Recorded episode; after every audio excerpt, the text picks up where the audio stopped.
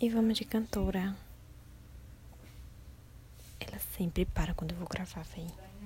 Olha.